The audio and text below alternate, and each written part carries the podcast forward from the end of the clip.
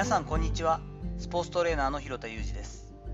アスリートスポーツ現場でトレーニング指導をしたりスポーツ施設や現場のディレクションをしたりトレーニングやトレーナーの働き方について情報発信をしたりしています。最初に私のメルマガの告知をさせてください。登録していただいてから2週間に関してはメルマガセミナーを毎日。その後は毎週日曜日に17時夕方5時からですがトレーナー業を中心とした専門業の方たちが生き残っていくために必要じゃないと思われるこう思考であったりとか気づきみたいなものを2000文字程度にまとめたメルマガを発信しています。完全無料になりますので興味のある方は概要欄の詳細をぜひご覧ください。本日は名もなき家事と名もなき仕事というお話をしていきます。大体がですね名もなきってついたら歌ぐらいしか出てこないんですけれどもミスチルの歌はかっこいいですが、まあ、大体名もなきってつくと地味なことが多いと思うんですけれども、9月最終日ですよね本日。9月30日そして金曜日週末ということもあります。私は法人化したこともありまして今までよりもですね月末に行う必要な請求書作成だったり領収書類のこう整理みたいなものが随分また多くなっていましてまたこちらの方はあんまり触れることもないですし必要はないんですがあの実は同族会社みたいなものもありまして賃貸業に伴って融資手続きみたいなことをやるっていうことに話もなっていたりしてですね信用金庫さんに行ったりあと朝から税理士さんと連絡を取りつつ関係証明書の取得に私奔走しておりまして8時半からよしと思ってもやるしかない。今日月末だしと思って始めたんですけれどもようやく12時半ぐらいになって3時間ちょっとでようやく一段落したという感じになりました。テンパりつつもですね本日今月に関しては集中力を持ってものすごく効率的にこなすことはできたんですけれども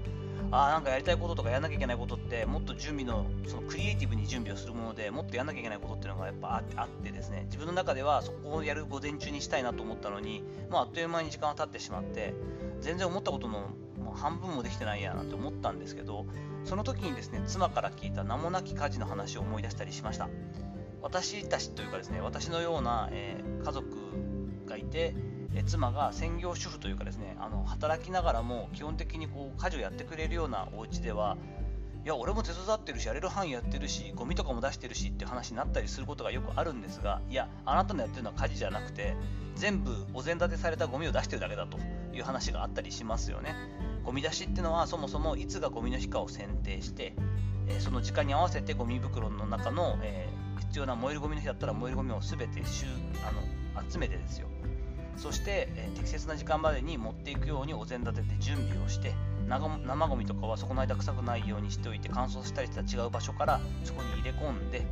で、え持っていく旦那を尻目にですね新しいゴミ袋の、えー、予備を出してそこにまたセッティングをしたりとか。で次はまた明日は何の日だからといってそれの準備をしたりってことは全部こうトータルで入ってきたりしますよね。そしてまあ主婦業のところになるとさらにそういうのが増えてですねお弁当を作ったりする時間だけじゃなくてそのために冷凍食品が安い時にしっかりちょっと仕事終わって行き着く間もなくですねスーパーに行って冷凍食品をまとめて買うとかですね、えー、家事的なもののための準備だったり、えー、私の家でもですね妻側のご家族だけじゃなくて私の家族とかの問題とかでも一緒に行ってもらったりとか、えー、そういったものの準備をしてもらうということも入ってくるともう無数に家事なんて仕事があるじゃないですか。でこれ同じようにフリーランス的な働き方をしていると個人事業主の方はよく分かっていただけるところもあると思うんですが実はクリエイティブな時間とか実際に仕事をしている時間よりももう何倍もあるのは名もなき仕事ですよね。それが無数に存在したりします。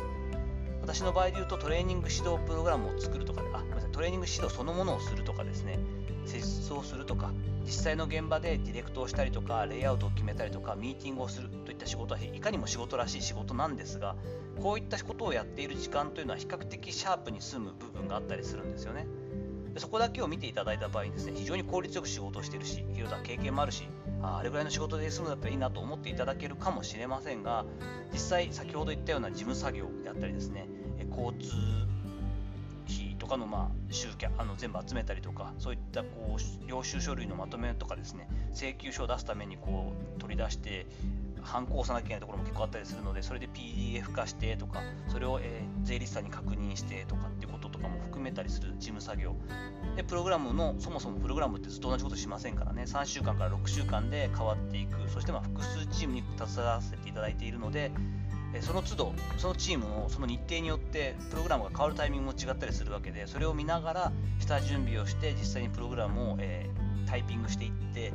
シミュレーションした後に打ち込んだものを PDF 化してそれをまあ仲間とかですね一緒にやってくれるメンバーとかに共有したりとかいったこと報告書や日報といった作業も含めると、まあ、実は実際に現場で働いてる仕事をしてる時間よりもパソコンの前だったりとか、え手帳を見ながら、うんとあれやんなきゃこれやんなきゃっていう時間の方が長かったりもするんですよね。かなり私にとっては得意でないこともあって大変だったりします。そしてまあ1人で仕事していますからこれは家族ですらですよ。まあ、理解されてないなとかこれとかあれとかやんなきゃいけないって分かっててやってるの自分だけだから辛いななんて思う時があるんですね。でもあのその名もなき家事の話じゃないですけどいや待てよと。それこそ家事なんてそんなことばっかりだから余計にこれだけいや分かってもらえないんだよねって言うんだろうなっていうふうにこう思い直したりしました。やっぱりですねこう解決策っていうのは結構難しくてこれはもうその会社員の方であろうと仕事でない名もなき仕事っていうのは本当無数にあるはずだし役割の中で言うともう人で働いてるとか一人で生きていても名もなき雑事というかはたくさんたくさんあるはずなんですよねそれぞれにその立場になってみないと分かんないことそれなりにそのその人になってみると実は大変だなと思うことって他の人からするといっぱいあると思うんですがこういったことを全てサポートしてもらおうそういうサービスを利用しようとかですね全てサポートしてあげようというかしよう気づいて全部手を貸さなきゃっていうふうに考えるのはやっぱちょっと現実的じゃないですよね。そういったことは無理だとしてもですねやはりまずは理解をして想像力を持って理解をする。その上で今の状況が当たり前じゃなくて、え感謝を忘れない。感謝だったりとかその思いを伝えていく。お互いにで、まあ、ちょっと不満があったりするときに愚痴をこぼしたりとかですね。ある程度相手にもちゃんとこうなんだろう主張する。こういったことは分かってもらえてないけれどもそれはちょっと非常にストレスだと。侵害であるといったことも伝えたりしながら、まあ、コミュニケーションを取っていくっていうこと。これがま解決策にはならないけれどもものすごく大きなことでこれを怠っていると結局はコミュニケーションコストっていうのはすごいかかってしまうしお互いにこう分かり合えなかったり関係がうまくいかなかったり仕事そのものであった場合なんかでいうと結局仕事として続かなかったりってことになってくるのでこういったことをしっかりと意識してあ皆名もなき仕事名もなき雑事ということをしながら私たちが分かって目に見えていることをこなしてくれてるんだなということは理解する必要がある。そんなことを改めて感じる一日になったりしました。さていかがだったでしょうか？本日はまとまりは悪いですが名もなき家事と名もなき仕事というですね、え、タイトルだけはかっこいいお話をですねアウトプットさせていただく回にしました。本日の話のご意見やご感想などあればレター機能を使ったりコメント欄にお願いいたします。いいねやフォローも引き続きお待ちしております。どうぞよろしくお願いいたします。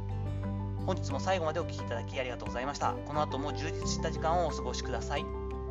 それではまたお会いしましょう。広田裕二でした。